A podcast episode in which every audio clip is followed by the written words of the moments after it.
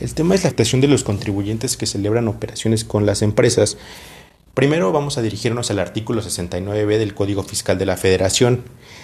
Eh, el primer párrafo nos dice que cuando la autoridad fiscal detecte que un contribuyente ha estado emitiendo comprobantes sin contar con los activos, personal, infraestructura, capacidad material directa o indirectamente, los servicios, producir, comercializar o entregar los bienes que amparan tales comprobantes.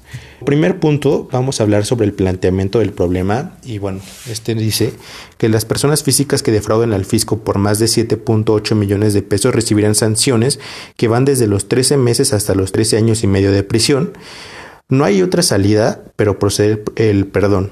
En cuanto a las personas morales que defrauden por más de 7.8 millones de pesos, las consecuencias por realizar estas actividades será de, bueno, va de, eh, será de prisión de 4 a 16 años. Ahora bien, adviene en cuanto a que este procedimiento no admite acuerdos reparatorios, no hay suspensión provisional del procedimiento y califica este delito como un delito grave. Ahora, si bien es cierto que la autoridad fiscal dio un periodo de gracia para que los contribuyentes regularizaran eh, su situación, no hay que pedir fines del Estado. Este periodo de gracia va encaminado a poder recaudar y poner aviso a los contribuyentes con el apercibimiento de las normas.